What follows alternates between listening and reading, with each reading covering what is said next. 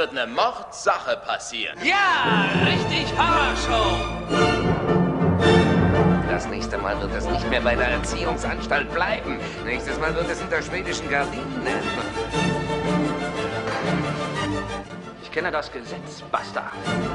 Gewöhnliche Verbrecher wie diese hier muss man über eine Heilmethode loswerden. Der kriminelle Reflex muss abgetötet werden. Ausgezeichnet. Er ist energisch, aggressiv, extrovertiert, jung, böse, gerade richtig. Es war grauenhaft. Natürlich war es grauenhaft. Nichts ist grauenhafter als Brutalität. Genau das lernen Sie hier. Hallo und herzlich willkommen zu einer ganz besonderen Ausgabe der Bahnhofskino Extended Edition. Denn ich glaube, zum ersten und einzigen Mal, ich gehe mal sehr stark davon aus, geht es um ein Crowdfunding-Projekt meinerseits. Das habe ich noch nicht mal zum Columbo-Buch gemacht, anno 2020. Also ist für mich jetzt auch was ganz Besonderes und noch besonderer ist meine Gästin, die ich zu diesem Thema eingeladen habe. Denn ich muss ja sagen, ich bin in psychologischen Dingen komplett unbeleckt und Trauma TV ja als Schlagwort was ganz Tolles, aber ich habe von tatsächlichen Traumata, körperlichen und seelischen, nicht wirklich viel Ahnung.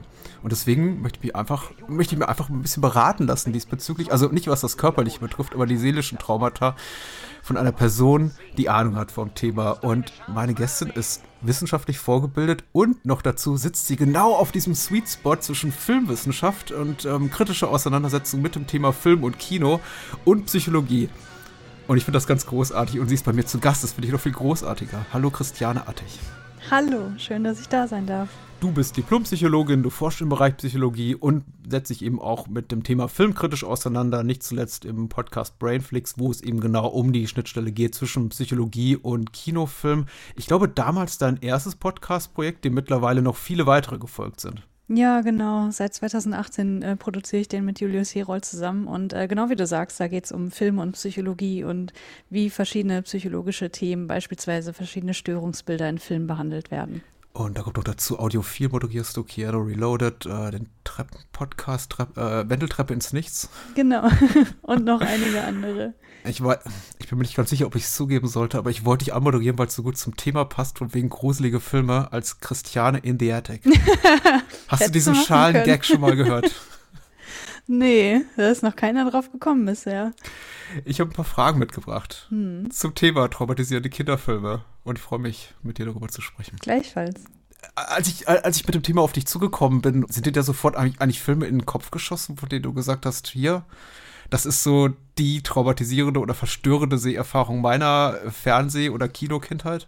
Ja, ja, ja, auf jeden Fall. Ich glaube aber tatsächlich, dass ich da trotzdem ein bisschen aus der Reihe falle, weil äh, ich bin eine Person, ich interessiere mich sehr wenig für so Gruseliges. Ähm, auch schon in meiner Kindheit nicht, äh, was auch daran lag, dass ich da keinen Zugriff drauf hatte und auch relativ wenig Interesse an so diesen klassischen Horrorfilmen, die man vielleicht in gewissem Alter zu früh sieht. Womit es bei mir losging und woran ich auch direkt denken musste, das sind so Filme, die ich in meiner frühen Teenagerzeit gesehen habe, als ich viel zu jung dazu war, die irgendwie explizit sexuelle Inhalte hatten, ähm, die für mich in dem Alter einfach überhaupt nicht geeignet waren und vor allem auch Darstellungen sexualisierter Gewalt. Also ich habe zum Beispiel viel zu früh mit elf oder zwölf im Reich der Sinne gesehen Oh. und äh, Clockwork Orange auch so äh, um den Dreh rum. Und das sind Sachen, ähm, ja, das würde ich wirklich keinem Kind empfehlen in irgendeiner Art und Weise, weil also dieses Unbehagen und dieses Unheimliche, das so von der Erwachsenenwelt ausgeht, ähm, das äh, haben diese Filme irgendwie für mich so auf den Punkt gebracht. Zumal ich da eben so in dieser Übergangszeit war zwischen Kind und Teenager und Pubertät und bla. Und deswegen war das alles äh, schon ziemlich verstörend für mich. Und wenn ich jetzt nochmal an die Zeit davor denke, da fällt mir eigentlich nur E.T. ein. Ähm, ich fand das so schlimm, diese Szene, in der E.T. fast stirbt. Da, Ja, der ja. liegt doch in irgendeinem Fluss oder so. Ich habe den seitdem auch nie wieder gesehen und möchte das auch nicht. Aber diese ähm, fast Verlusterfahrung, die fand ich schon sehr, sehr schlimm. Oh nein. Ich habe vor ein paar Tagen mit äh, Daniel, meinem Co-Host vom Bahnhofs Kino bei E.T. gesprochen und er hatte den Film nie gesehen, trotz seiner mittlerweile paar 40 Jahre. Und ich eben ungefähr, un- also ungefähr unzählige Male alleine in meiner Kindheit. Okay. Und ich kann den heute bis heute nicht angucken, ohne wirklich wild drauf loszuholen. Ich habe es auch diesmal nicht geschafft, jetzt in Vorbereitung auf den Podcast. Also ein Film, der, der alles in mir triggert, was so unverarbeitete Dinge aus äh, frühen Kindheitstagen betrifft. Mm, ja, ist auch unglaublich ja. wirkungsvoll immer noch. Äh, aber ich muss sagen, dass mit dem Im Reich der Sinne und Clockwork Orange überrascht mich jetzt so nur halb, weil Clockwork Orange habe ich auch viel zu früh geguckt. Das war, glaube ich, weil mhm. meine Eltern der Ansicht waren, Stanley Kubrick mache ja europäisches Kunstkino und irgendwie sei das auch anspruchsvoll und erfülle so den Tatbestand auch von eines, eines Filmklassikers und ist ja auch eine mhm. Literaturverfilmung. Mhm. Und deswegen haben sie mich sowas gucken lassen, weil das ist ja schon Kunst. Aber im Reich der Sinne genauso. Es sind ja beides auch Autorenfilme und auch jetzt abseits von allen expliziten Schauwerten auch einfach inhaltlich, also sehr verkopfte Filme einfach. Ich kann ja, mir vorstellen, ja. das trägt auch nochmal dazu bei, dass man sagt, ich, ich kann das nicht greifen oder begreifen und deswegen auch nochmal extra verstörend, abseits von der ganzen nackten Haut. Mm, Glaube ich auch. Glaubst du, sowas hinterlässt Spuren? Wenn Kinder sowas zu früh gucken wie du jetzt, Hängt einem das nach? Ich meine, hängt dir das nach, äh, abgesehen von deiner persönlichen Erfahrung? Also ich glaube auf jeden Fall, dass es Spuren hinterlässt. Also ähm, auf, auf ganz basale Weise hinterlässt es Erinnerungsspuren. Also mhm. ähm, das ist natürlich auch dann für ForscherInnen ganz praktisch, weil das ist dann der Zugang, wie man sowas erforschen kann. Du kannst dir vorstellen, dass das aus ethischen Gründen äh, nicht anders machbar ist, als die Leute zu fragen, was hatte ich denn verstört? Man kann ja nicht Kinder in irgendwelche ähm, zufälligen Gruppen einteilen und die einen Clockwork Orange gucken lassen und die anderen Sendung mit der Maus und gucken, was sich dann in zehn Jahren tut. So, das mhm. geht natürlich nicht. Aber dadurch, dass es schon teilweise sehr robuste Erinnerungsspuren anlegt, kann man die Leute halt auch nach 10, 20 Jahren noch dann, danach fragen. Und das wird auch gemacht und die geben auch ähm, zuverlässig Antworten. Und das sind dann auch tatsächlich Muster, die sich dann zeigen in den Filmen, die da genannt werden, in den Reaktionen, die sie berichten, ähm, wie das war, diese Filme zu gucken, ähm, welche Gefühle und Gedanken das ausgelöst hat. Also ähm, definitiv kann es was auslösen. Ich würde jetzt nicht so weit gehen und sagen, dass das bei allen wirklich eine traumatisierende ähm, Wirkung ist. Also das Wort Trauma ist bei uns äh, mhm. in der Psychologie für ganz bestimmte Störungsbilder sozusagen reserviert. Ähm, das heißt aber nicht, dass es das überhaupt nicht gibt. Also ich habe in meiner äh, kurzen Recherche auch so ein paar Fälle gefunden, wo wirklich ähm, PTBS-Symptome auch ähm, in Bezug auf Medienkonsum gefunden wurden, also posttraumatische Belastungsstörung. Aber das ist wirklich eher der Einzelfall und das ist dann auch nicht monokausal. Also da muss dann schon irgendwie eine gewisse äh, Vulnerabilität, würden wir sagen, vorhanden sein. Also irgendeine Vorbelastung, die eben so eine Störung dann auslösen kann, wo dann eben sozusagen so ein äh, stressauslösender Film dann äh, der letzte Auslöser sein kann für, für so eine Störungsentwicklung. Aber ja, also um es nochmal abzukürzen, es, es kann auf jeden Fall ähm, sehr, sehr lange Wirkungen mit sich ziehen.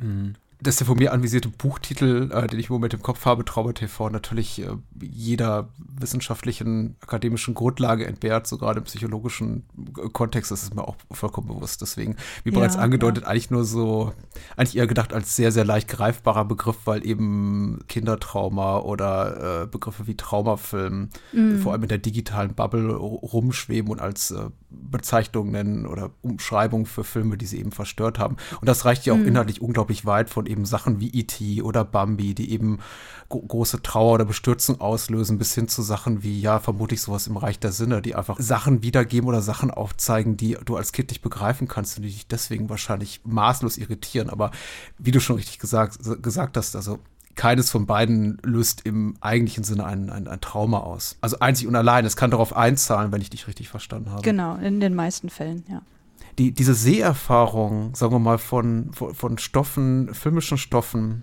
die in, in meiner Begriffsdefinition Kinder und äh, junge Jugendliche traumatisieren oder verstören oder irritieren, wie auch immer. Mhm. Neben den offensichtlichen negativen Aspekten kann das auch was Positives haben. Also ich habe öfter den Spruch gehört, das müssen Kinder auch mal aushalten können. Dass E.T. zum Beispiel stirbt und der auch im Film erstmal 15 bis 20 Minuten tot bleibt, anscheinend. Ja, das ist eine gute Frage. Also wenn man jetzt sich die Studienlage anguckt, dann ähm, ist es schon was, wo tatsächlich sehr auf die negativen Emotionen ähm, fokussiert wird. Da würde ich gerne ein bisschen weiter ausholen, um dann nochmal auf die positiven zu sprechen zu kommen, wenn das für dich okay ist. Ja, klar. Also zunächst einmal diese Frage, die du gestellt hast, die zielt ja auf die Auswirkungen vom Konsum bestimmter Medien ab. Und mhm. ähm, das gibt's, dazu gibt es seit Jahrzehnten Forschung, das ist aber immer noch ein aktuelles Thema. Und generell muss man da erstmal unterscheiden, welche Wirkung interessiert einen denn jetzt? Also welche Aspekte man sich anschaut, auf die Filme womöglich einen Einfluss auf, ausüben. Und ganz viel Forschung gibt es zum Beispiel äh, in Bezug auf ähm, externalisierte Emotionen, also Emotionen, die nach außen gelassen werden. Also machen Filme oder oder machen Computerspiele aggressiv, erhöhen die die Gewaltbereitschaft beispielsweise. Das ist so eine klassische Forschungsfrage, die natürlich extrem politisiert auch ist. Und dann gibt es aber diesen ganzen Bereich an Forschung, die sich mit internalisierten Emotionen auseinandersetzt. Also können Filme traurig machen, Angst auslösen, ähm, welche Probleme gibt es da noch und so weiter, äh, was berichten die RezipientInnen Jahre oder Jahrzehnte später. Und auf die habe ich mich jetzt so ein bisschen äh, logischerweise konzentriert. Hm. Und äh, ich habe da eine Meta-Analyse gefunden aus 2016 ähm, zu Filmen und internalisierten Emotionen. Meta-Analyse heißt, dass da eben mehrere Studien zusammengefasst wurden und dann geguckt wird, okay, was ist denn jetzt wirklich so in Summe bei rausgekommen? Generell kann man sagen, dass der Befund, dass diese Filme eine negative Wirkung erzielen, ist relativ robust. Allerdings ist der Effekt auch eher klein. Also das, das geht halt selten in Richtung wirklich ähm, Traumafolgestörung, sehr, sehr selten. Ähm, aber so, ja, gewisse Angstsymptome werden beispielsweise relativ häufig dann berichtet. Ähm, auch so eine spezifische Angst, dass so ein Film, also eine Angst vor, was weiß ich, Spinnen oder vom Fliegen auslösen konnte mhm. und so mhm. weiter. Oder dass die Gedanken eben um diesen Film gekreist haben, äh, Tage, Wochen lang. Ähm, auch so äh, Schlafprobleme werden oft berichtet. Also Angst, allein zu schlafen, Albträume. Das sind so Sachen, die positiven Wirkungen, die dann aber auch berichtet wurden, die sind jetzt nicht so langanhaltender Art, wie du das gerade beschrieben hast. Also nach dem Motto, äh, das hat mich irgendwie abgehärtet oder so. Ja, ja. Aber ähm, viele Leute haben eben berichtet, naja, ich habe mich halt gut unterhalten gefühlt oder ne, dieses wohlige Gruseln, was äh, Leute auch berichten oder auch einfach, dass sie gesagt haben, ja gut, ich habe als Kind irgendwie einen Horrorfilm geguckt oder so und das hat einfach mein Interesse für Horrorfilme ähm, geweckt. Also das sind vielleicht so positive Wirkungen. Und ähm, was ich auch noch ganz interessant fand, ich weiß nicht, das äh, ist vielleicht auch relativ naheliegend, aber das ist trotzdem was, was mir vorher noch nicht so bewusst war, wo ich jetzt dachte, ah, okay, ja klar, dass das Alter der RezipientInnen schon einen großen Unterschied macht, weil kleinere Kinder, ich sag mal so Grundschulalter, das sind so die, die häufig hier betrachtet wurden, da ist eher so die Angst vor übernatürlichen Inhalten primär, also Monster, Aliens, was auch immer, ähm, Geister und vor allem auch so visuell sehr einfach greifbare Darstellungen, also Naturkatastrophen. Ne? Also nichts, was irgendwie in irgendeiner Art und Weise subtil ist. Und je älter die Kinder werden, desto eher haben sie Angst vor realen Gefahren. Ähm, wobei man natürlich sagen muss, dass das Alter an sich jetzt noch nichts aussagt. Es ist ja nur eine Zahl. Es geht halt eher um die kognitive Entwicklung, die den Unterschied macht, was die Kinder eher verarbeiten können, plus eben die individuelle Seherfahrung, die es ermöglicht, ähm, in, also Inhalte, die man schon kennt, differenzierter einordnen zu können oder eben halt auch nicht. Mhm, mh. Vielleicht kann ich meinen kleinen, eigenen kleinen Erfahrungshorizont beisteuern zu den äh, Studienergebnissen, die du gerade zitierst, weil vieles davon klingt mir sehr schlüssig und kann ich irgendwie auch, auch selber aus eigener Erfahrung berichten. Mhm. Ich bin mir aber bis jetzt immer noch nicht ganz sicher, wenn ich auf meine eigene See-Fernsehgeschichte äh, gucke, was denn mir am meisten Angst bereitet, weil ich habe einerseits eben immer schon große Angst gehabt vor bestimmten Naturkatastrophen oder Katastrophenszenarien, zum Beispiel viele Katastrophenfilme geguckt in den 80er Jahren, Angst gehabt vor Flugzeugabstürzen, obwohl ich zu dem damaligen mhm. Zeitpunkt noch nie in einem Flugzeug gesessen bin, oder Angst davor, in einem einstürzenden Hochhaus zu sein, obwohl ich, glaube ich, zu dem damaligen Zeitpunkt auch noch nie in einem Hochhaus war. Dann wiederum waren es aber auch ganz, ganz lebensweltnahe Dinge, also Sachen wie verlassen werden oder ein Elternteil stirbt. Und mhm. ich kann qualitativ nicht wirklich für mich in meiner Erinnerung unterscheiden zwischen denen. Und das wird eben all, all, all so ein Brei. Deswegen habe ich mich eben auch gefragt, wenn man, wenn sowas untersucht wird, wie jetzt in den von dir genannten Studien, sind das, ist das dann mit Kindern, die diese, sagen wir mal, emotionale Erfahrung gerade erst hinter sich haben? Sind die relativ noch nah dran an dem Alter? Wird dann achtjähriges Kind gefragt, wovor hast du dich zuletzt gegruselt vor sechs Monaten oder so?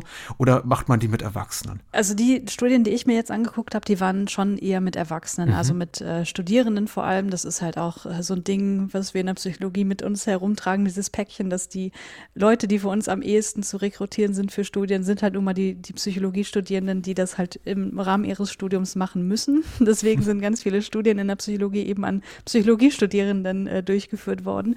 Und äh, sowas findet man da halt auch. Also dass ähm, ne, Studierende gefragt wer äh, werden, was waren denn so Filme, die dich verstört haben? Wie hat sich das gezeigt? Welche Art von Symptomen kannst du da berichten? Mit wem hast du das geguckt? Äh, wie alt warst du da? Äh, ne? Also solche Dinge. Das ist so, so ein ganz typisches Studiendesign. Also wie gesagt, aus ethischen Gründen kann man da nicht experimentell arbeiten, dass man, ne, wie gesagt, irgendwie zufällige Gruppen bildet und denen dann unterschiedliche Medien zeigt und guckt, wie wirkt sich das Ganze dann aus. Ich kann mir durchaus vorstellen, dass solche Studien auch mit Kindern schon durch durchgeführt wurden. Die habe ich jetzt aber nicht gefunden. Aber ich meine, äh, Befragen dazu ist ja erstmal kein Ding, wenn man davon ausgeht, dass die Eltern da auch ein Auge drauf haben und jetzt nicht gerade ihre Kinder zu solchen Studien äh, anmelden, wo sie wissen, okay, das ist jetzt irgendwie ein Verhalten, was mein Kind zeigt ein, mhm. oder emotionale äh, Wirkungen, die irgendwie auch tatsächlich dann doch wieder in Richtung Traumafolgestörung gehen können. Wie gesagt, das äh, lässt sich nicht ausschließen. Aber das, damit habe ich mich jetzt tatsächlich äh, nicht befasst. Da habe ich jetzt nichts primär gefunden. Weißt du zufällig, ob solche Studienergebnisse in der akademischen Bubble bleiben oder sowas dann eben auch weitergereicht wird an vielleicht Behörden oder Gremien, die über Altersfreigaben zu entscheiden haben? Also wird sowas zu einer Bundesprüfstelle oder äh, der FSK oder im medialen Ding unterstützenden Seiten, die vielleicht auch Altersempfehlungen aussprechen für Kinderfilme, irgendwie weitergeleitet? Oder gibt es dafür außerhalb des akademischen Kontexts eigentlich keine, keine Sichtbarkeit für uns Normalsterbliche? Ehrlich gesagt weiß ich das nicht. Das kann ich nicht beantworten, inwiefern das äh, weitergeleitet wird. Weil ich gucke oft auf Altersfreigabe und mir erscheinen die immer komplett irrational. Auch weil ja tatsächlich, ja. es werden ja auch oft alte Filme, die früher irgendwie indiziert oder noch schon mal beschlagnahmt waren oder zumindest eine FSK ab 18 Freigabe hatten, sind jetzt plötzlich ab 16 oder ab 12. Und ich mhm. denke mir, aha, okay, sind jetzt weniger schlimm, als sie es vor 30, 40 Jahren waren? Ist der platzende ja. Kopf jetzt nicht mehr ganz so übel? Weil das ja, kann man ja. heute viel realistischer darstellen. Ich, ich stelle jetzt Fragen, die du nicht beantworten kannst, weil es außerhalb deines Kompetenzrahmens ist. Das ist mir vollkommen klar, aber das sind nur so Sachen, die mir durch den Kopf gehen. Ähm, vielleicht sollte man dem mal solche Studien wie die von dir zitierten geben. Äh, weiß ich gar nicht, ob man das vielleicht, ob man das unbedingt sollte. Also die Studien, die ich jetzt äh, mir angeschaut habe, die waren halt auch relativ, also ich glaube, wenn man jetzt wirklich mit so einem, so, einem, so einer Praxis Praxisperspektive da drauf guckt, sind die vielleicht auch gar nicht, kann man damit vielleicht gar nicht so viel anfangen, weil äh, wenn dann gefragt wird, ja, welche äh, Filme fandest du denn als Kind verstörend, dann werden da halt irgendwie 20 Filme dann in den Studien aufgeführt, die mhm. mehrere Personen halt genannt haben und die sind ja schon längst eingeordnet. Erstmal das und ähm, das sind jetzt nicht nur Filme, die irgendwie FSK 18 sind oder R-rated, sondern da sind auch viele Filme dabei, die eben ähm, überhaupt kein Rating haben, ne? also mhm. die, die für Kinder freigegeben sind, die ihr Kinder aber trotzdem in irgendeiner Art und Weise verstören Deutschland gefunden haben. Deswegen weiß ich nicht, ob das jetzt wirklich sowas ist, was jetzt Personen so viel weiterbringt, die diese Sachen einordnen sollen. Wenn dann vielleicht eher so generelle Aussagen, dass man dann nochmal sozusagen auf eine höhere Ebene geht und guckt, okay, was ist jetzt in diesen Filmen eigentlich drin, äh, mhm. was die Kinder verstört hat. Und da würde ich mal behaupten, dass das durchaus Dinge sind, die den Leuten schon bewusst sind. Also na, natürlich ist das immer super, wenn man Forschungsergebnisse auch irgendwie an die relevanten Stellen dann weitergibt, aber in mhm. dem konkreten Fall weiß ich nicht, ob man dann so viel daraus ziehen kann, weil wie gesagt, es, es kommt halt nicht nur auf das Rating an, sondern das sind eben ganz individuelle Dinge teilweise, die die Leute da berichten. Mhm. mhm. Nochmal zurückgreifen auf das, was ich vorhin fragte, von wegen po mögliche positive Aspekte mhm. und dass meine Eltern eben hier und da gesagt haben und ich muss sagen, ich bin ja selber Vater, neige auch hier und da dazu zu sagen, das musst du jetzt auch mal durchhalten. Es kann nicht immer nur Pepperwoods sein und Paw Patrol. Es muss eben auch mal vielleicht eine fiktive Filmfigur sterben oder mutmaßlich sterben, wo das irg ihr irgendwas Schlechtes widerfahren. Und das musst du jetzt einfach mal aushalten, fünf oder zehn Minuten. Selbstkritisch auch auf mich geblickt, wenn es Filme betrifft, die ich früher geguckt habe und die ich auch irgendwie ausgehalten habe mit Hängen und Würgen, auch manchmal unter der Erduldung von Tränen, bin ich eher gewillt zu sagen, das schaffst du, weil Papa hat es damals auch ausgehalten ich muss dich mal stellvertretend mhm. für, für, für die Elterngeneration, vielleicht auch für die Generation meiner Eltern fragen und ich, ich hoffe, du kannst mir da ein bisschen Auskunft geben. Meine Wahrnehmung ist, wenn etwas als etablierter Klassiker seines Genres gilt, das kann jetzt ein Kinderfilm sein wie E.T., das kann aber eben auch ein Fantasy-Abenteuer sein, ein Musical oder, oder so ein Abenteuerfilm oder das, was, sagen wir mal, meine Elterngeneration früher im Fernsehen geguckt hat, so Ray Harryhausen Monster, der einäugige Zyklop gegen Simbad, dann sind die eher gewillt zu sagen, ja, das kann mein Kind auch ertragen, aber auch wenn es im eigentlichen Sinne kein, kein Kinderfilm ist.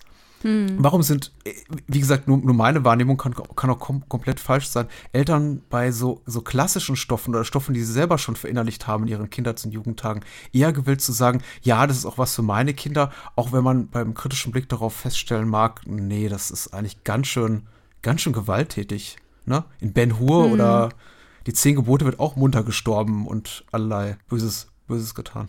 Ja, ich finde das eine mega spannende Frage. Ich glaube, dass, dass, da ganz viele verschiedene Aspekte eine Rolle spielen. Also zum einen. Ja, und es ist auch ein bisschen, Entschuldigung, ein bisschen sehr diffus gefragt. Ich Asche auf mein Haupt. Nee, nee, alles gut. Ähm, also erstmal würde ich sagen, das, was du gerade geschildert hast mit, äh, das kann mein Sohn jetzt aber gucken und äh, so schlimm ist das ja nun auch nicht und äh, für mich war das auch nicht schädigend. Das äh, finde ich schon ein bisschen schwierig, weil ich glaube, äh, dass die Selbstbestimmung von Kindern was ist, was total geschützt werden muss. Und wenn ein Kind sagt, ich möchte das nicht, dann finde ich, sollte man das als Elternteil auch respektieren. Ja. Ist jetzt meine Perspektive, ich bin kein Elternteil, deswegen ähm, völlige Außenperspektive hier. Aber ich glaube, dass ähm, das auch so ein bisschen mit einer vielleicht nicht weit, äh, weit genug reichenden Perspektivenübernahme zu tun hat. Also, dass man sich vielleicht gar nicht vorstellen kann, was ähm, eben so ein Film auch auslösen kann bei Kindern, die eben extrem individuell sind. Also, ne, also die Dinge, die ich jetzt berichtet habe, also weiß nicht, E.T. ist jetzt vielleicht ein blödes Beispiel, aber ich bin, wie gesagt, ich bin da vielleicht auch ein Sonderfall, weil ich mich an so wenig erinnern kann von dem, was mich wirklich verstört hat. Aber es gibt ja einfach auch Kinderfilme, wo jetzt keiner sagen würde, das ist jetzt irgendwie was, wo äh, bleibende Schäden da, davon getragen werden. Und mhm. dann ist das vielleicht ein kleiner Aspekt, den ein Kind nicht richtig einordnen kann und dann hat es halt trotzdem total Angst. Deswegen ähm, finde ich das total wichtig, dass man da auf seine eigenen Kindern auch, äh, Kinder auch hört und da eben auch den Raum lässt, da selber Entscheidungen zu treffen. Ähm, und da vielleicht auch vielleicht ein bisschen in sich reinhorchen kann und versuchen sollte, doch nochmal irgendwie mehr die Perspektive des Kindes einzunehmen und äh, so wegzukommen von, na, was für mich aber nicht schlimm ist, das kann ja für keinen schlimm sein, weil das mhm. ist einfach so ist es ja nicht, so sind wir Menschen ja nicht. Ähm, ich glaube aber, um da, da mal von wegzukommen, ich glaube, dass da total viel nostalgische Verklärung eine Rolle spielt. Ähm, auch so dieser Kulturpessimismus, naja, heute wird ja eh nur noch Schund produziert. Das wir, mm, was wir damals geguckt haben, das ist ja alles viel, viel besser und das ist hochqualitativ und da haben die Leute sich noch wirklich Mühe gegeben mit praktischen Effekten und bla. Äh, ja, das sind, glaube ich, auch Dinge, die da auf jeden Fall mit reinspielen. Ja, es ist kompletter Bullshit, ja. Ja. ja.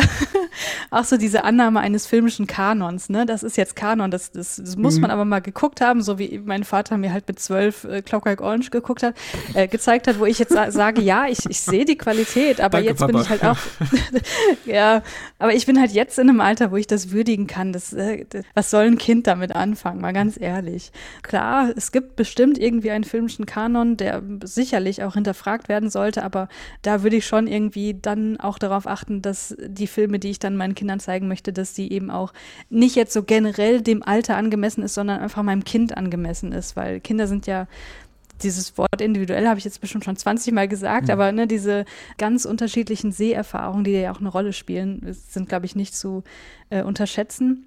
Und ich glaube, letztlich so vielleicht als allerletzter Aspekt, der mir so einfiel, dazu äh, so diese Unterteilung in E- und U-Kultur mag mhm. da vielleicht auch wieder eine Rolle spielen, dass man sagt, ja, Squid Game, das ist ja, pff, also äh, das ist ja hier irgendwie unterste Schublade Unterhaltungskultur. Guck dir doch mal lieber Ben Hur an. Da hast du mal wirklich ein, was mit einem kulturellen Status, von dem du lange zählen kannst. Mhm. Aber wie du sagst, das ist letztlich genauso brutal. Ich meine, wenn du es noch weiter runterbrechen möchtest, dann kannst du irgendwie in christliche Familien gucken. Äh, ein Freund von mir, der, der hat gesagt so, äh, er ist halt in einer superchristlichen Familie aufgewachsen. Er durfte nichts gucken, nicht mal, was weiß ich, äh, Knight Rider und so Sachen, die im Nachmittagsprogramm liefen. Aber er durfte die Bibel natürlich lesen. Und ja. also, was da an äh, Brutalität drin oh, steckt, ja. ist uns allen klar. Ne? Also, ja.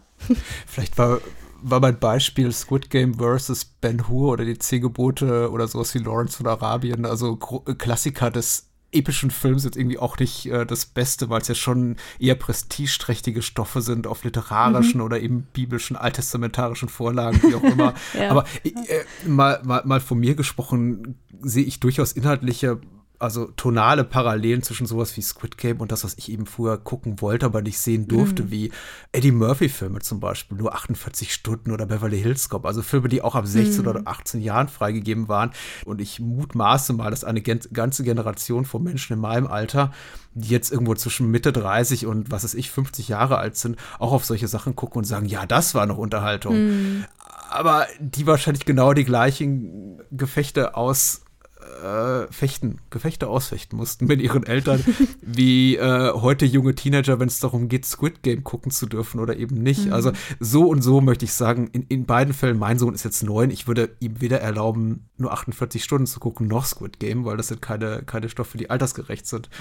Aber mhm. volle Zustimmung bei dem, was du sagst, äh, bezüglich des äh, nostalgisch verklärenden Blicks zurück, dem kann man eben auch nicht entkommen. Und da denke ich auch, muss man vorsichtig sein und Kindern eben auch das Recht geben zu sagen, ja, Papa, bloß weil du kein Problem hattest damit, dass eben Bambis Mutter erschossen wurde, heißt es nicht, dass ich äh, das einfach so wegstecke. Mm, genau.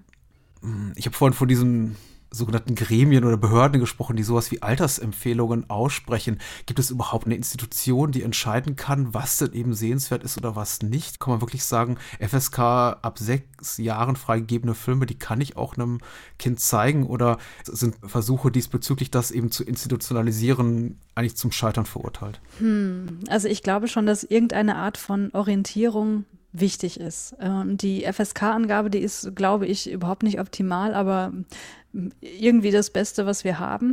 Also ich würde sagen, dass solche institutionalisierten Vorgaben irgendwie als äh, Groborientierung ganz gut gut geeignet sind. Aber ich glaube, dass auch hier wieder die Sehkompetenz des Kindes viel, viel wichtiger ist. Also ich meinte ja gerade schon, was verstörend wirkt, hat mit der Altersfreigabe nicht zwingend was zu tun. Also ne, Bambi hast du gerade genannt. Oder ähm, hier Watership Down, das wird auch häufig mhm, genannt als so ein mhm, Film, der ähm, sich über Jahrzehnte hinweg in den Gehirnen festgesetzt mhm. hat als super verstörend. Und daran sieht man ja schon, dass eine bloße Orientierung an der FSK-Vorgabe hier nicht wirklich zielführend ist. Ähm, ich glaube, wichtiger als stur auf die Altersfreigaben zu schauen, ist, dass man sich als Elternteil mit den äh, Inhalten mit dem Kind zusammen auseinandersetzt. Also, dass wenn das Kind irgendwie sagt, boah, ich habe da jetzt eine Szene gesehen und das, das hat mich irgendwie total traurig gemacht oder so, dass man versucht, diese emotionsauslösenden Szenen irgendwie einzuordnen und zu sagen, ne, also was der größere Kontext ist. Also das finde ich erstmal, also Kommunikation über äh, diese Erfahrung äh, finde ich super, super wichtig. Und darüber hinaus gibt es auch Websites, vor allem im englischsprachigen Raum, die eben eine noch detailliertere äh, Einordnung bieten, als das jetzt die bloße FSK-Angabe machen kann. Also beispielsweise Common Sense Media, mhm. wo dann aufgeschlüsselt wird, welche Art von Szene da ähm, riskant sein kann, in welcher Art und Weise. Also wenn es jetzt aus dem US-amerikanischen Raum ist, kannst du dir vorstellen, das ist dann schon ein bisschen konservativ geprägt. Ne? Also da wird äh, viel Wert gelegt auf die, auf die Darstellung von Sexualität, aber darüber hinaus eben auch andere Arten und Weisen von, von riskanten Inhalten, also Drogenkonsum, Gewalt und so weiter. Und ähm, was daran ganz schön ist, dass da auch aufgeschlüsselt wird, über welche Aspekte man mit den Kindern reden kann, ähm, die irgendwie in diesem Film drinstecken und die eventuell irgendwie ähm, ne, so Gedanken auslösen können, die Kinder vielleicht noch nicht richtig einordnen können. Und ich glaube, wenn man ähm, sich daran ein bisschen orientiert und vielleicht vorher mal kurz so drüber scannt, okay, was kommt da jetzt dann vor, sind das vielleicht genau die Themen, mit denen mein, mein äh, Kind äh, Probleme hat, dass man da vielleicht nochmal ein besonders, besonderes Auge drauf hat. Ja, ich finde diese Versuche diesbezüglich ähm, tatsächlich lobenswert. Ich weiß allerdings nicht, wie weit die reichen können oder überhaupt Unterstützung bieten, weil natürlich gibt es eindeutige Red Flags, so mhm. wenn es darum geht, vorher zu entscheiden, was gucke ich mir jetzt mit meinem Kleinsten oder mit meiner Kleinen an, äh, wenn da steht sexualisierte Gewalt, okay, dann, dann muss es auf keinen Fall sein. Da wiederum gibt es ja. eben auch so Bilder und Topoi, von denen man wahrscheinlich gar nicht im Vorfeld sagen kann, ob das jetzt ein Kleinkind irritiert oder verstört. Mhm. Wenn, wenn ich von Kindern spreche, dann denke ich immer so, bin ich immer so gedanklich bei, bei Kindern im Grundschulalter und, und jungen Jugendlichen, sagen wir mal irgendwo so zwischen 6 und 12, 6 bis 13 Jahre alt ungefähr. Mhm. Also in einem Alter, wo du noch sehr empfänglich bist für, äh, empfänglich bist für Neues, bist du sowieso, aber sagen wir mal sehr leicht beeindruckbar von vielleicht audiovisuellen Reizen, die du bisher nicht erlebt hast. Mhm. Ich finde es tatsächlich schwierig und mittlerweile hm, verlasse ich mich mehr auf mein Bauchgefühl, beziehungsweise wenn ich dann eben noch Fragen, also wenn ich mich selber frage, ob das dann eben geht, äh, wenn es vielleicht zum Beispiel einen Film betrifft, den ich früher geguckt habe und von dem ich mich frage, gucke ich das jetzt mit meinem Sohn an, dann sehe ich mir den vor einfach nochmal alleine an und mhm. mache mir gegebenenfalls einzelne Notizen und sage ihm auch, du hier nach einer Stunde, da kann mal irgendwie der, der Werwolf um die Ecke kommen. Das mhm. sei darauf gefasst. ja. Und, und, und äh, weil, weil wir jetzt gerade schon mal bei dem Thema Trauer im Film waren oder sagen wir mal Filme, die äh, Traurigkeit auslösen, äh, das zieht sich jetzt auch durch unser Gespräch. Also neben dem ganzen Terror von wegen einstürzende Hochhäuser und äh, blutüberströmte Hasen in Watership Down, habe ich das Gefühl, es gibt so ein, ich möchte nicht sagen Konsens, aber zu gleichen Teilen wie eben Sachen auftauchen, also Nennungen von äh, Kinoerfahrungen oder Fernseherfahrungen, wo Menschen dann sagen, ja, das hat mir total Angst gemacht, weil total furchtbar und jemand ist ein Arm abgefallen oder ein Kopf explodiert oder sonst irgendwas, mhm. wird eben sowas genannt wie, genau, Babys, äh, der Tod von Babys Mutter oder hier, Artax, das Pferd von Atreus stirbt in die unendliche Geschichte oder E.T. liegt mutmaßlich tot hier im, im Fluss. Ist Trauer etwas, was länger nachwirkt? Also wenn man jetzt so ganz grob eine Literaturrecherche startet zu dem Thema, dann kommt man erstmal auf diese ganze Literatur, die sich eher mit, äh, mit Angst aus, mhm. auseinandersetzt, als Emotionen, die aus Medienkonsum heraus ähm, auftreten kann, neben dieser ganzen ähm, Aggressivis Aggressivitätsdebatte. Trauer habe ich da tatsächlich eher weniger gefunden, wenn dann eben so als weitere Emotion, die auch irgendwie ausgelöst wird. Aber ich würde dir dennoch total zustimmen, dass das eine Emotion ist, die total lang anhaltend sein kann. Ja, du hast gerade schon Beispiele genannt und ich glaube, dass sich da auch gewisse Muster äh, bei zeigen. Also es ist ja jetzt wahrscheinlich weniger schlimm für, für einen Rezipienten, eine Rezipientin, wenn, wenn ein Antagonist stirbt, weil, also so werden wir ja auch geformt durch mhm. unsere Historie, dass es meistens darauf hinausläuft, dass da irgendwer Böses stirbt oder zumindest ähm, seine Macht verliert, bla bla. Aber äh, wenn eben Tode uns besonders irgendwie ähm, negativ prägen oder beeinflussen, dann sind das eben andere Arten von Personen. Also beispielsweise generell würde ich sagen, Personen jetzt mal ganz auf ganz basaler Ebene, Personen, die irgendwie positiv geframed sind und Personen meine ich jetzt total breit. Ne? Das können auch Tiere sein, das können ja auch in mhm. gewissen Zeichentrickfilmen Gegenstände sein, was auch immer. Dann würde ich sagen, ähm, ist es auch schlimm, wenn Identifikationspersonen sterben, weil das vielleicht auch ja, möglicherweise so initial das erste Mal das Erlebnis sein kann, eines Kindes mit der eigenen Sterblichkeit konfrontiert zu werden. Also nach dem Motto, hey, da stirbt ein Kind, ich bin ein Kind, oh, was ist da passiert? Oder dann natürlich auch Personen, die in Filmen eine gewisse Bindung haben zu dem Protagonisten, der Protagonistin, wie du gerade gesagt hast, Bambis Mutter beispielsweise, ne, wo dann ähm, auch gleiche Gedanken analog ausgelöst werden können, oh, meine Mutter ist nicht unsterblich, äh, die kann auch irgendwann weg sein. Also solche Dinge sind, glaube ich, ganz, ganz äh, nachhaltig in der emotionalen Wirkung und vielleicht auch natürlich, wie diese Todesszene dann dargestellt wird. Mhm. Also wenn das irgendwas ist, okay, da wird irgendwer erschossen im Hintergrund, dann ist es wahrscheinlich möglicherweise nicht ganz so schlimm, als wenn da der Tod episch breit aus, äh, dargestellt wird. Und wahrscheinlich auch so Dinge wie Realismus. Wie realistisch ist es, dass das jetzt auch auf mich zutreffen könnte? Und da sind wir vielleicht wieder bei den Naturkatastrophen. Also da erinnere ich mich auch noch, dass ähm, so gewisse Katastrophenfilme zu einer bestimmten Zeit eine starke Wirkung auf mich hatten. Ich bin, äh, irgendwann habe ich mich da mal so reingesteigert, dass ich dachte, ja, ja, das Jahr 2000 erleben mhm. wir nicht. Also was da alles an Medienberichterstattung und, und Filmen äh, auf mich eingeprasselt ist, das hat mich auch schon wirklich ähm, sehr viel beschäftigt. Mhm. Deswegen, ich glaube, Realismus ist da auch noch eine, ein Aspekt, der dann aber besonders wieder auf, auch für ältere Kinder ähm, gilt. Ne? Das hatten wir, äh, hatte ich gerade schon mal gesagt, dass eben realistische Darstellungen für ältere Kinder besonders angstauslösend sind. Mir hat am meisten tatsächlich Angst gemacht, Sachen, zu denen ich irgendwie einen lebenswertlichen Bezug herstellen konnte. Das muss doch nicht mal jetzt in meinem unmittelbaren Alltag verortet gewesen sein, so von wegen Bamis Mutter stirbt, auch meine Mutter könnte sterben, ist zum Beispiel etwas, was mich überhaupt nicht bewegt hat, aber das liegt auch daran, dass ich Bambi erst gesehen habe im jugendlichen Alter und dann hat mich der Film mhm. nicht mehr mhm. berührt. Atreus Pferd stirbt in unendliche Geschichte, hat mich komischerweise auch nie berührt. Vielleicht liegt es daran, dass ich Pferde nie besonders mochte. Was mich wiederum sehr berührt hat, war zum Beispiel alles im Kontext äh, nukleare Katastrophen. Weil okay. ich bin eben so ein mhm. Kind der Generation Tschernobyl, will nicht heißen, dass ich irgendwo in Osteuropa aufgewachsen bin oder so. Aber ich bin Jahrgang 79 und Tschernobyl war April 86, also da war ich sehr leicht äh, in Angst und Schrecken zu versetzen von so einem erschütterten Ereignis. Und dann kamen mhm. eben so Sachen raus, wie hier die, die Gudrun Pausewang-Romane, die, die mhm. Wolke oder Wenn der Wind weht, dieser Zeichentrickfilm über das alte Pärchen, was eben dann auch quasi von so einer ich möchte den Film jetzt nicht im Vorbeigehen spoilern, aber es ist ein sehr, sehr trauriger Film und die Menschen erleben mhm. eben auch so diese postapokalyptische Katastrophe nicht. Das hat mich unglaublich bestürzt. Ja, das erinnert mich jetzt gerade auch an die letzten Glühwürmchen.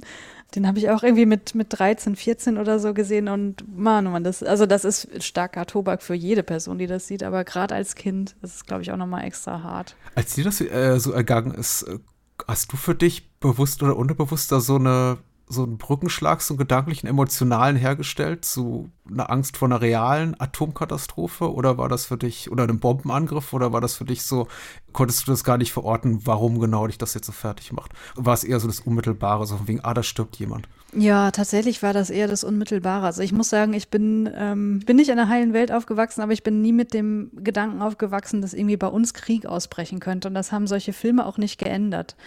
Ähm, also für mich war tatsächlich das Verstörende diese Geschwisterbeziehung und äh, wie das Ganze dargestellt wird. Ich will diesen Film jetzt nicht spoilern für mhm. alle, die das noch sehen möchten, aber ähm, da sterben ja halt Personen und äh, wie das Ganze dargestellt wird, ähm, wie auch Armut dargestellt wird und so weiter und trotzdem, wie viel Liebe und Zuneigung und auch schöne Dinge gleichzeitig existieren, das hat mich einfach unfassbar mitgenommen. Und da war tatsächlich diese unmittelbare Emotion da für mich einfach äh, ausschlaggebender als dieses große Konstrukt Krieg drumherum, was für mich einfach nicht greifbar war als Kind oder Jugendliche. Hm. Was sich dann mit dem 11. September dann wieder geändert hat. oh, nee, nee. ähm, was uns so ein bisschen auch zum Beginn unseres Gesprächs führt, so ein Brückenschlag zwischen Inhalten, die einen überfordern und vielleicht deswegen so maßlos irritieren, weil einfach man das intellektuell nicht greifen oder begreifen kann, gepaart eben mit diesem wie nanntest du das Basalen jetzt äh, gefühlt, also etwas, was sehr nah ist an uns allen, nämlich der Verlust eines geliebten Menschen. Also mm. die, die Angst davor ist uns sehr nah, möchte ich sagen. Und das natürlich, ja. also deswegen ist auch ähm, die letzten Glühwürmchen ein unglaublich fieser filmischer Text, muss ich sagen. Weil mhm. das war eins so alles. Das war ein, irgendwie so ganz abstrakte Ängste, so, oh, Atomkatastrophe, Bombenangriff und dann noch, oh Gott, mhm. dann stirbt auch noch eine Person, die einem nahe ist. Ich glaube, ich habe schon alles gespoilert.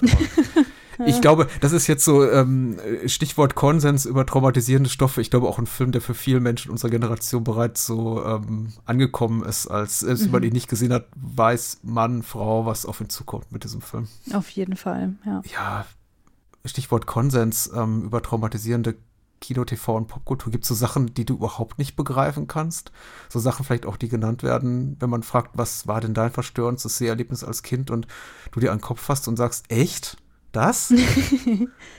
Also ich habe tatsächlich in einer Studie was gefunden, ähm, wo ich dachte, also wo ich einfach nur perplex bin, weil ich es gar nicht nachvollziehen kann. Generell finde ich, kann man das meiste schon irgendwie nachvollziehen, ähm, weil eben diese ganzen Horrorklassiker irgendwie genannt werden. Mhm. Ähm, also beispielsweise von den R-Rated-Filmen, die hier ganz oft genannt wurden, also Freitag der 13., Nightmare on Elm Street, Children of the Corn, mhm. Scary Movie komischerweise, wo ich mich gefragt habe, haben sie das mit Scream hier verwechselt oder weil Scary Movie ist doch die ist doch diese äh, humoristische Aufarbeitung, oder? Ja, genau. Keine Ahnung. Auf jeden Fall Chucky wurde auch noch genannt und äh, dann bei den Filmen ohne R-Rating äh, The Ring, The Grudge, Jurassic Park, Gremlins, okay. Der Weiße Hai, Poltergeist. Aber auch alles im weitesten Sinne Horrorstoffe, ja.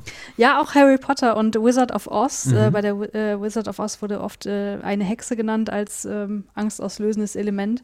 Und dann aber das, das Skurrile, wo ich wirklich mhm. lachen musste, eine Studie aus den Niederlanden.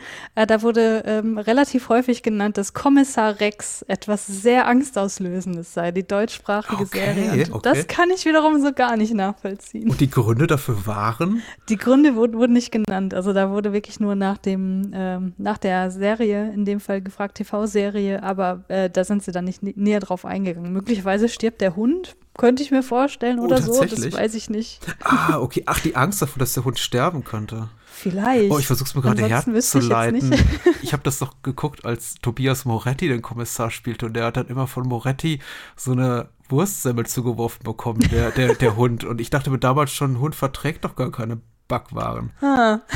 aber das, das hat in mir keine Angstgefühle ausgelöst. Ja, aber interessant. Ja. Ich habe ich hab jetzt mit allem gerechnet, aber das ist wirklich eine merkwürdige Antwort. Also auf, auf ein möglichst, auch, ja. möglicherweise äh, irritierendes popkulturelles Gut. Ha. Gibt es so Sachen, die du furchtbar findest, die du erwähnst und die dann entgegenschallt, was? Du hast ja nicht alle.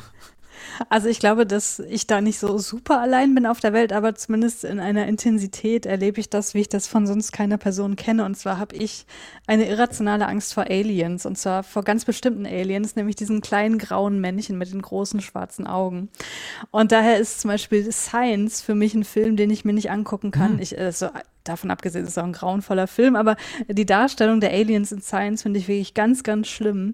Und diese Angst, die vor diesen Aliens überträgt sich dann aber auch tatsächlich auf Comic-Darstellungen. Diese ähm, Anime-Serie Serial Experiments Lane, ich weiß nicht, mhm. kennst du die rein zufällig? Leider nicht. Ähm, ist so eine Cyberpunk-Serie und die wird auch immer abgedrehter und psychedelischer und merkwürdiger und irgendwann taucht da halt so ein, so ein Alien auf in genau dieser Form.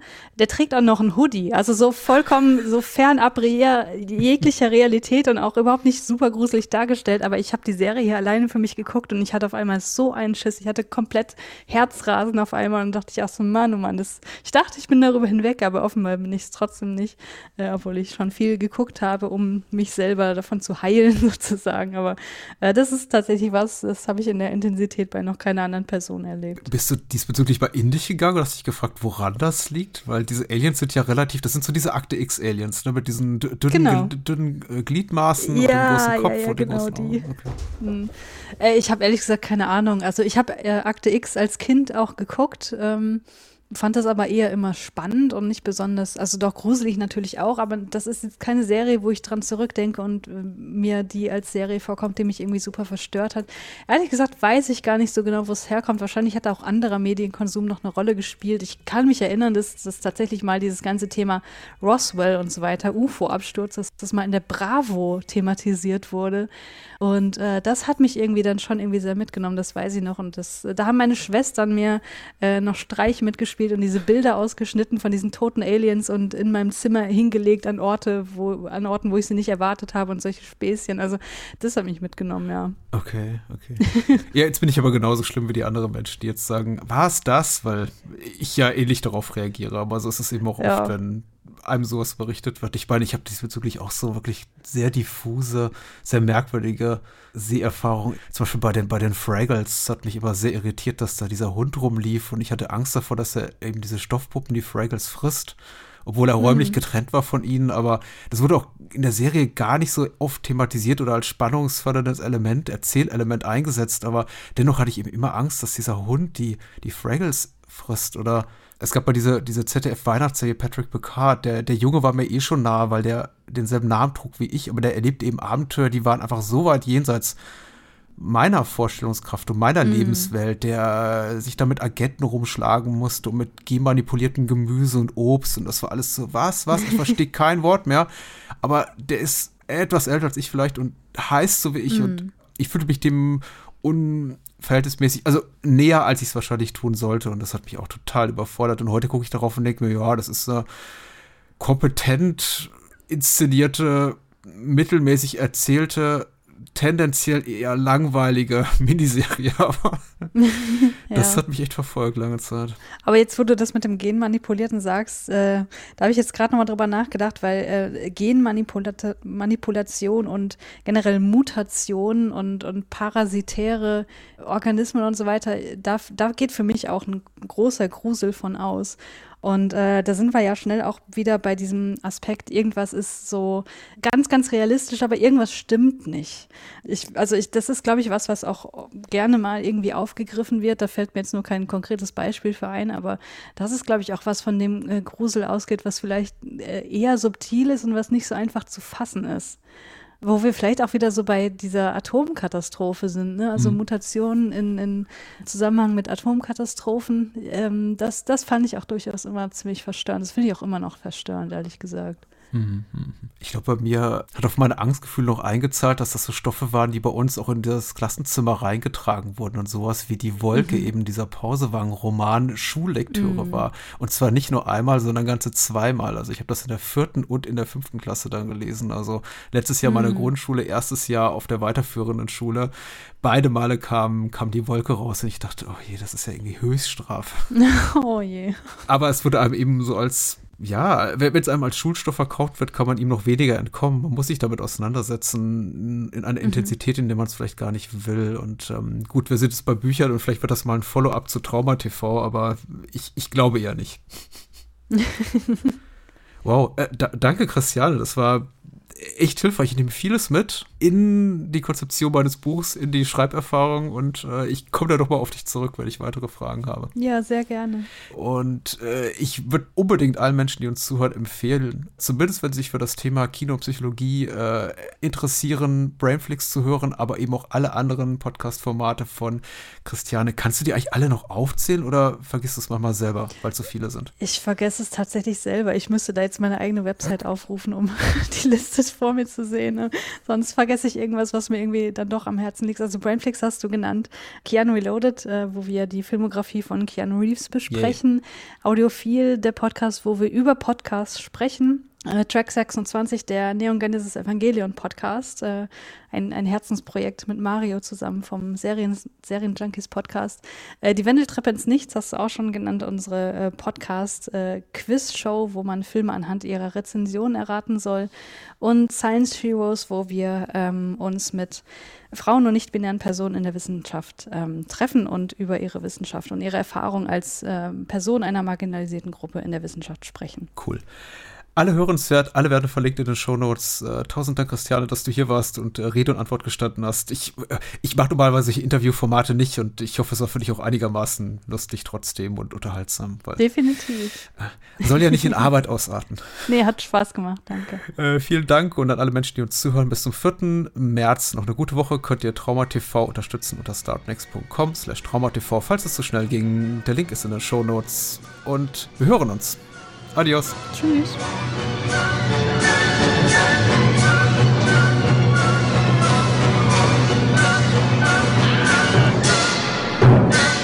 Ich habe das Gefühl, als könnte jeden Augenblick etwas Furchtbares passieren.